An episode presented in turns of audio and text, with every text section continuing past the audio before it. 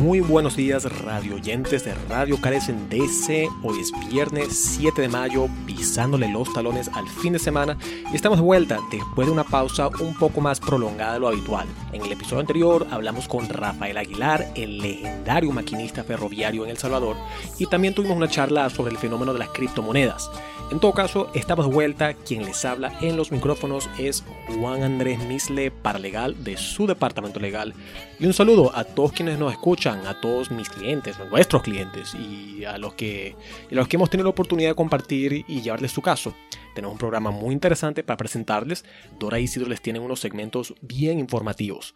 Hoy Dora estará tomando las riendas de nuestro segmento Voces de Carecen para hablar con uno de ustedes, ¿no? Se trata de una de las muchas voces que hacen vida con nosotros y en particular en nuestro departamento de vivienda. Más de ellos unos minutos. Y más tarde Isidro les tiene una información muy pertinente y precisa para todos ustedes que quizás estén buscando aprender y saber más información sobre las peticiones familiares y los procesos consulares. Se trata, por supuesto, de un segmento muy informativo, ya que muchos de ustedes nos llaman durante la semana preguntándonos, señora Marta o señor Juan o señor Isidro, quiero peticionar a mi hijo en El Salvador, o a mi hermano en Honduras, o a mi viejita en República Dominicana. Y la comunidad estaría en realidad mucho más empoderada entendiendo mejor las bases sobre cómo funcionan estas peticiones, cuáles son los tiempos de procesamiento, y es realmente un segmento que nos beneficiaría mucho a todos escuchar. Pero antes, no me canso de decirlo y no dejen que mis canas los engañen que todavía estoy joven y lo seguiré repitiendo hasta el cansancio. Por favor, síganos en donde sea que escuchen sus podcasts, Spotify, Google Podcast, Apple Podcast, SoundCloud. Y también para recordarles que todos nuestros episodios los pueden encontrar en la página web de Carecen en www.carecends.org. En la página inicial, vayan al fondo y donde encuentren los audífonos, ahí los pueden encontrar. Y esto está de más decir, si quieren recibir sus episodios de Radio Carecen directamente a sus celulares, vía texto o WhatsApp, ahí podrán encontrar un enlace para que se los enviemos directamente apenas estén al aire. Ya tenemos unos cuantos que se han inscrito y ojalá podamos crecer. Así que un enorme abrazo, ojalá el mes de mayo les sea muy amable y bueno, que comience la función muy buenas tardes a todos los radio oyentes de Radio Carecen DC. Hoy tenemos una entrevista muy especial con la señora Carmela, este, quien nos va a contar sobre su experiencia en Carecen en relación a los servicios de vivienda. muy bienvenida, señora Carmela, es un placer tenerla aquí con nosotros en Radio Carecen DC. en primer lugar, si gusta, nos puede, ¿verdad?, decir de qué nacionalidad es usted, a dónde reside hoy mismo. Ah, soy de Honduras y vivo aquí en la 16 y mi nombre es Carmela. Eh, bueno, cuéntenos un poco acerca de cómo Carecen le ha podido asistir a través de los programas que la ciudad ofrece en asistencia sobre la renta en esta emergencia de salud que estamos viviendo.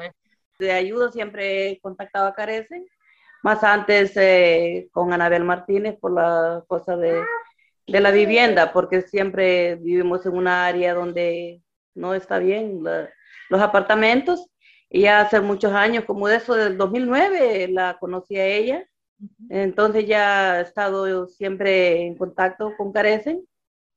Y, y, en esta oportunidad por la pandemia, pues por la que nos quedamos sin trabajo por la renta, pues entonces ya ah, me contacté con Dora, siempre siempre a través de Carecen, para la asistencia de la renta. Ella me, me ayudó mucho, me ha ayudado mucho porque en verdad somos de las familias más pobres, los, los inmigrantes que hemos venido acá a este país y no somos personas que ganamos mucho y con nosotros que quedamos un trabajo, este, necesitábamos mucho de la ayuda. Y en verdad me ayudaron mucho y espero que me sigan ayudando porque todavía estamos igual no, no tenemos un trabajo estable, siempre estamos con poquito dinero, limitados a muchas cosas. Sí, se entiende. Y bueno, qué bueno ahora que también, ¿verdad? Tenemos a, un nuevo programa, este, que lo cual pues también, ¿verdad? Los que están atrasados se pueden beneficiar con este programa que la alcaldesa pues, ¿verdad? Ha podido poner para poder asistir a este tipo de, de ayuda, ¿verdad?, sobre la, la renta. Ahora díganos uh, qué mensaje le puede enviar a la comunidad este, en referencia sobre estos servicios. Cuéntenos, uh, sé que verdad usted se siente muy bien y por el momento pues tampoco, verdad, como eh, tranquila por decirlo así, ahorita está en otro proceso porque todavía esto no se ha acabado. Pero, ¿qué le aconseja usted a la comunidad en, en relación con estos servicios? Ah, que siempre busquen, uh, busquen al personal de carencia para que les puedan ayudar en este momento por la renta, porque sí, habemos muchos hispanos de que estamos atrasados con muchos meses de renta. Dando gracias, hemos ido consiguiendo comida en los bancos de comida que ofrece la alcaldesa. Y sí, en, este, lo que es con el dinero para el pago de renta, sí estamos muy atrasados. Y yo les diría de que sí, que contacten con personal de Carecen para que ellos los puedan ayudar, así como me están ayudando a mí. Qué bueno, este, bueno, ya por último, si gusta, pues le puede dar, ¿verdad? Un saludo a toda la audiencia que nos va a poder estar escuchando a través de Radio Carecen DC, ah, ya que pues esta emisora de radio nos escuchan en diferentes partes del mundo, ah, y especialmente el área pues del Distrito de Columbia, Maryland, Virginia. So, ¿Le puede enviar algún saludito a todos? Sí, yo muy especial les mando un saludo a todos los que trabajan en las oficinas de Carecen. Como dijo usted, no solo en el estado de DC, sino que también en otros estados, que sigan adelante y que siempre sigan ayudando a las familias más pobres, las familias más necesitadas, porque eso se lo, se lo agradecemos mucho y también este, pido para ustedes, en verdad, mucha salud, mucha prosperidad, muchos éxitos, porque todos los programas eh, que ofrece Carecen son de mucha ayuda para la comunidad hispana. Entonces yo les le doy muchísimas gracias, muchísimas gracias a todo el personal que me ha ayudado y, y así también pido muchas bendiciones para cada uno de ustedes y muchos éxitos, en verdad. Muchísimas gracias. Bueno, muchas gracias a usted también, señora Carmela. De verdad que le agradecemos su tiempo de estar participando en esta entrevista. Muy agradecida. Muchísimas gracias, en verdad, muchísimas gracias. Regresamos después de esta breve pausa. Esto es Elena la Fulana con su tema Pueblo Migrante. Ya volvemos.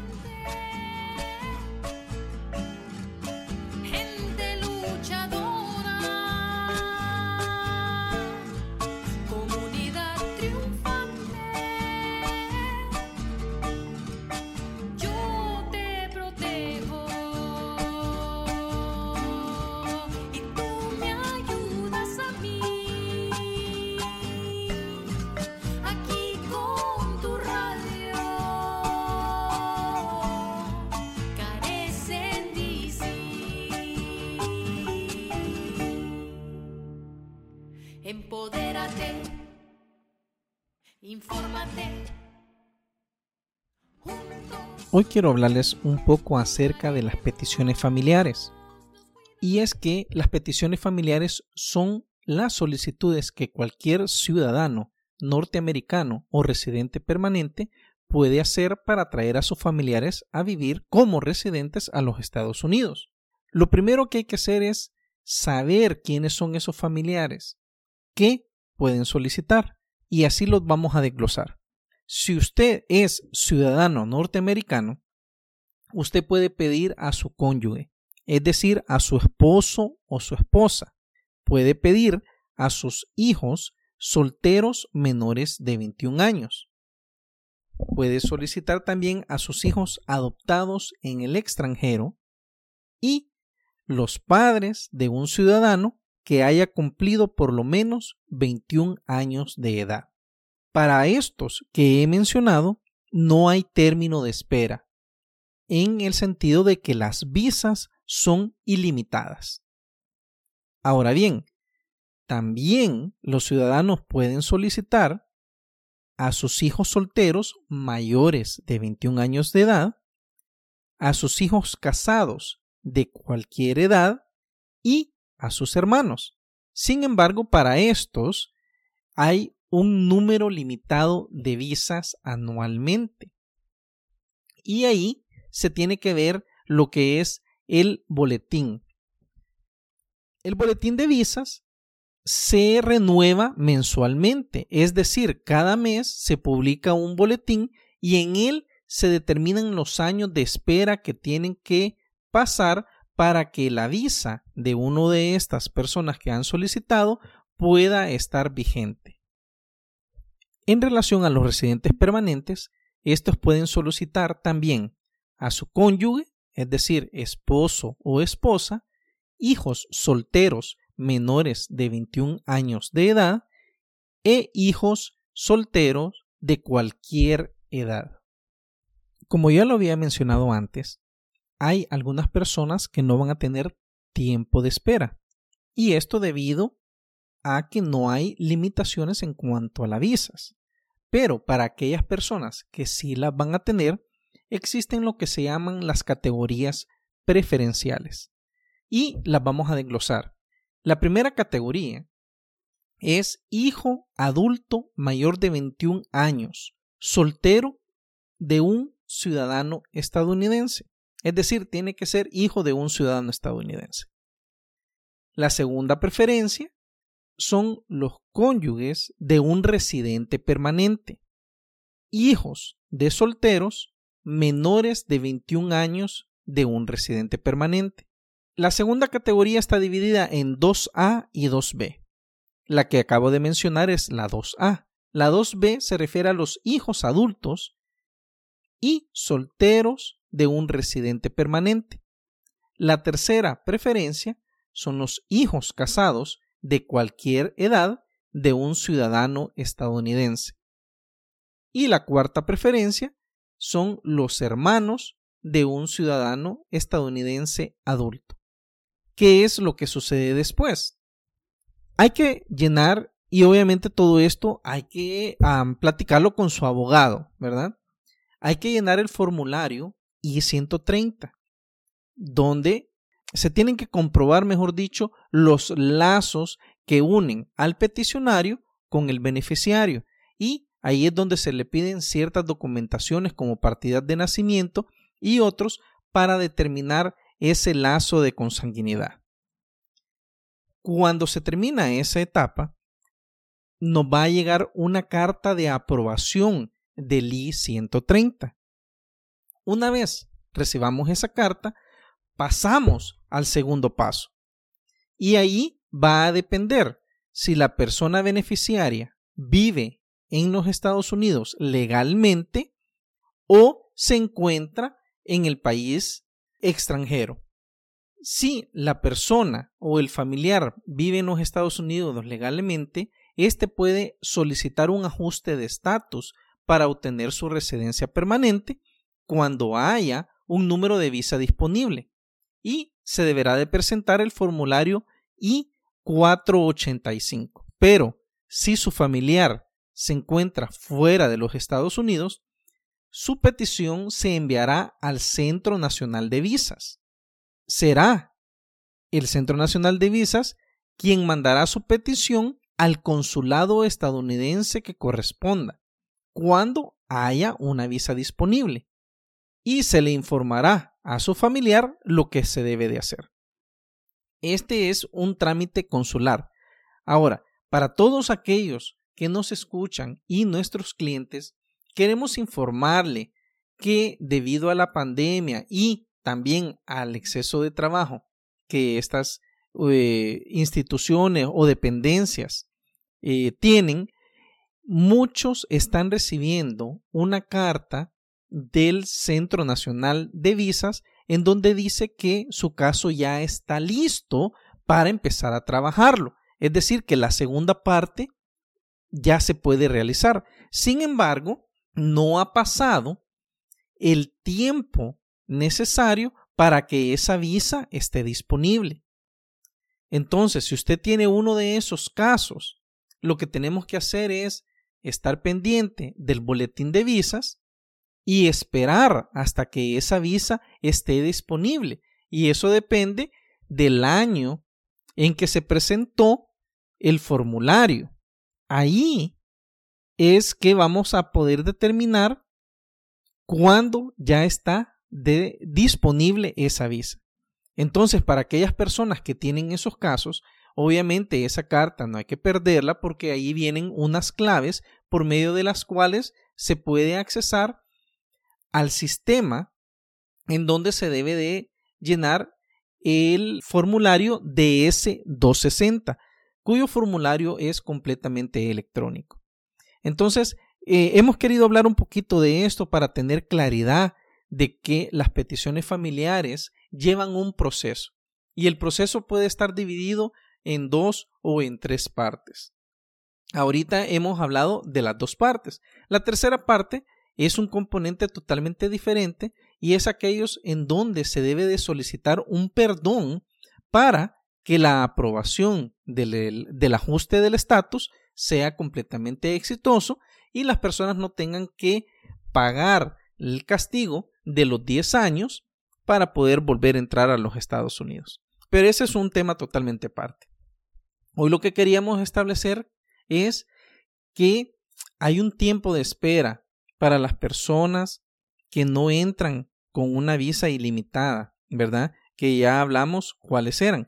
Entonces, eh, si usted tiene ese problema, si usted ha recibido la carta del Centro Nacional de Visas y se le ha informado a quien carecen de que no estamos habilitados para poder realizar ahorita el segundo paso o la petición, es precisamente por ese problemita que se está dando, que se están enviando esas cartas aun cuando no está disponible todavía la visa o la categoría en que su familiar ha entrado para que se le otorgue la visa.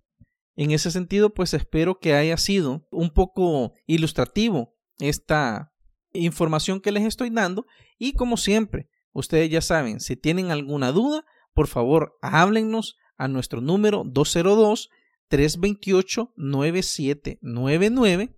Denos su nombre completo, con gusto le atenderemos y le vamos a corresponder en el momento que eh, estemos habilitados para hacerlo y vamos a despejar todas las dudas que ustedes tengan. Cerremos con el boletín de noticias de América Latina y el Caribe. Cientos de personas han resultado heridas en las protestas en Colombia contra una reforma fiscal que se ha transformado en una protesta nacional por el aumento de la pobreza, el desempleo y la desigualdad desatada por la llegada del COVID-19 el año pasado, informa el New York Times. El presidente Iván Duque ha retirado la propuesta que aplicaba un impuesto sobre las ventas de alimentos y servicios públicos el ministro de Finanzas del país anunció su renuncia el lunes. Las protestas en Colombia revelan una profunda ira por la enorme disparidad de ingresos y riqueza en el país, que solo ha crecido peor con la pandemia. Analistas predicen que las manifestaciones podrían continuar, de una manera similar a como las protestas del 2019 por una alza en las tarifas de tránsito en Chile se convirtieron en un movimiento nacional sostenido por la justicia social y económica, informa el Washington Post. La respuesta del gobierno también ha convertido la brutalidad policial en un tema central de las protestas en curso. Los enfrentamientos de los últimos días han dejado al menos 24 muertos, la mayoría manifestantes, y al menos 87 desaparecidos, según la silla vacía. La administración de Biden planea publicar a finales de junio una lista de funcionarios centroamericanos corruptos que podrían estar sujetos a sanciones, informa Reuters. El enviado especial del gobierno estadounidense para el Triángulo Norte, Ricardo Zúñiga, dijo que la administración estaba considerando en el marco de la ley Magnitsky Global nuevas sanciones contra funcionarios de la región por supuestos actos de sobornos y corrupción. En una pieza de opinión para el New York Times, Iwan Grillo dice que la forma en que el gobierno de Biden debe lidiar con los gobiernos de Centroamérica presenta un dilema.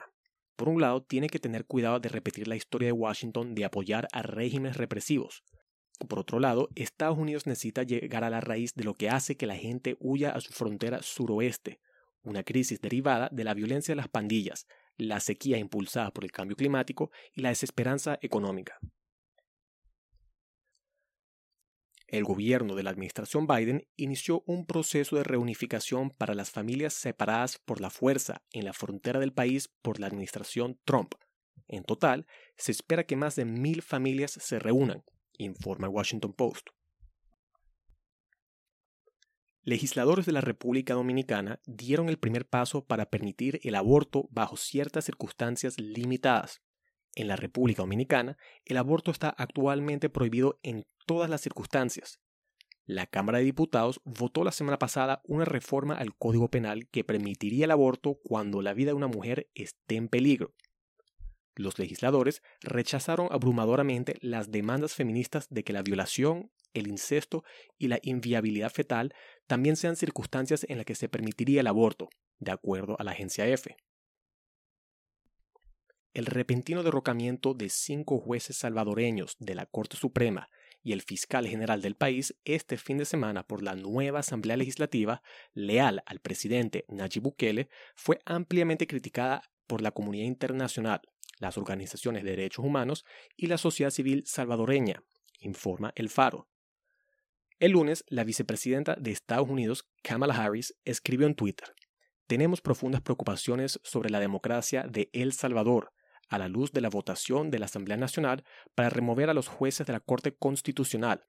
Un poder judicial independiente es fundamental para una democracia sana y para una economía fuerte. El gobierno de Biden planea comprometerse con Bukele para alentar un compromiso más constructivo, dijo ayer a Reuters un alto funcionario de la Casa Blanca. El funcionario de la Casa Blanca, hablando bajo condición de anonimato, no abordó una pregunta de Reuters sobre si el gobierno de El Salvador enfrentaría alguna consecuencia si tales acciones continúan. Para finalizar el programa, les quiero regalar un pensamiento de un autor desconocido. Mientras tú sepas quién eres, no tienes nada que demostrar. Mi pueblo,